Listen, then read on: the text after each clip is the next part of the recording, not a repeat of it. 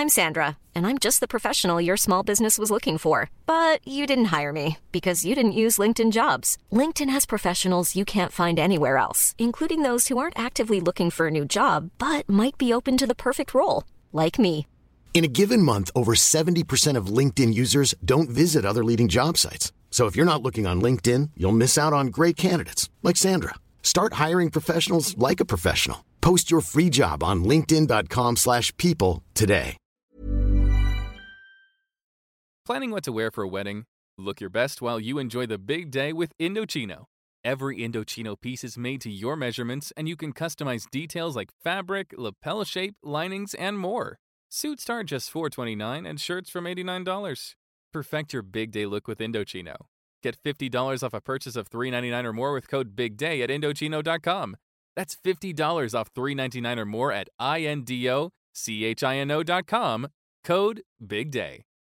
Did you know you're more likely to stick to a fitness routine if it's something you enjoy? That's why Peloton instructors don't just teach, they motivate you through every workout. And with thousands of classes, you'll always find something that works with your schedule. Plus, you'll never have to deal with sold out classes or awkward locker rooms. Workouts you'll crave, only on Peloton. Now, the Peloton Bike Plus is its best price yet at $500 less. Find more game changing prices on the original Peloton Bike and Peloton Tread. Visit onepeloton.com to learn more.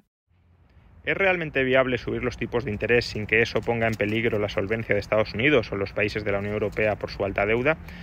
A ver, justamente si se suben los tipos de interés es en última instancia para obligar desde el Banco Central a los Estados miembros a que acometan reformas presupuestarias para reducir su déficit público. La inflación es una manifestación eh, no solo del exceso de gasto sobre la economía real, exceso de gasto que está trufado por el estímulo fiscal, sino también es una manifestación del descrédito o de la posible insolvencia de la deuda de algunos estados eh, que ahora mismo están padeciendo esa inflación.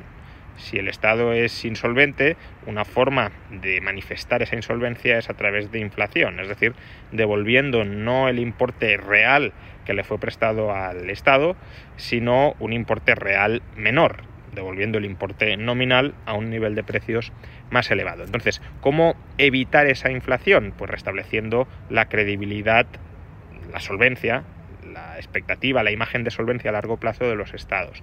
¿Y cómo la puedes restablecer? Pues subiendo los tipos de interés, dejando de monetizar deuda pública y empujando a esos estados a que modifiquen su senda de déficits futuros forzándoles o a subir impuestos sin eh, subir el gasto o a recortar el gasto sin recortar impuestos. Con lo cual, ¿es viable? Bueno, pues es que justamente si se suben tipos de intereses en parte para hacer eso. Eh, otra cosa es que los estados les fuerces a hacer eso y no quieran hacerlo, se resistan a hacerlo y eso lleve a una situación de, riesgo de, bancarrota estatal, que es lo que ocurrió en España en 2012. En, en 2012 el Banco Central Europeo nos quería obligar a hacer recortes no monetizando nuestra deuda y España básicamente el gobierno de Rajoy dijo pues eh, si no nos monetizáis la deuda quebramos. Y, y os apañáis vosotros con la quiebra a ver cómo la resolvéis. Y ahí el Banco Central Europeo cedió el Banco Central Europeo empezó a no monetizar deuda todavía en 2012, pero sí anunciando que si fuera necesario la monetizaría.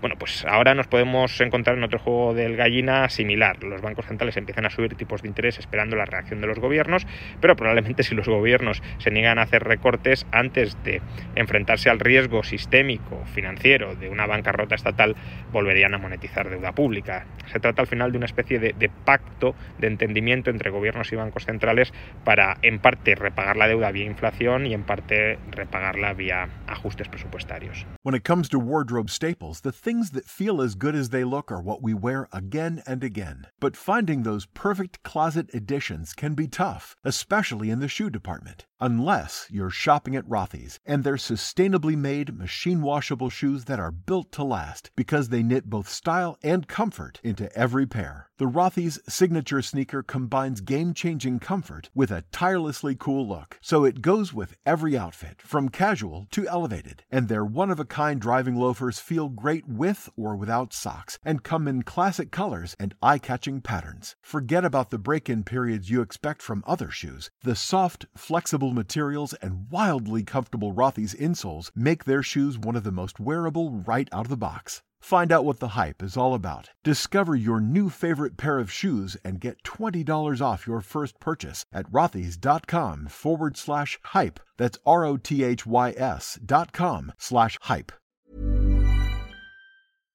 When you make decisions for your company, you look for the no brainers. And if you have a lot of mailing to do, stamps.com is the ultimate no brainer. It streamlines your processes to make your business more efficient, which makes you less busy.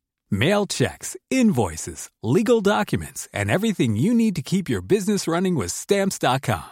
Seamlessly connect with every major marketplace and shopping cart. Schedule package pickups and see your cheapest and fastest shipping options from different carriers with rates up to 89% off USPS and UPS rates. And with the stamps.com mobile app, you can take care of mailing and shipping wherever you are. Make the same no-brainer decision as over 1 million other businesses with stamps.com. Sign up with code program for a 4-week trial plus free postage and a free digital scale. No long-term commitments or contracts.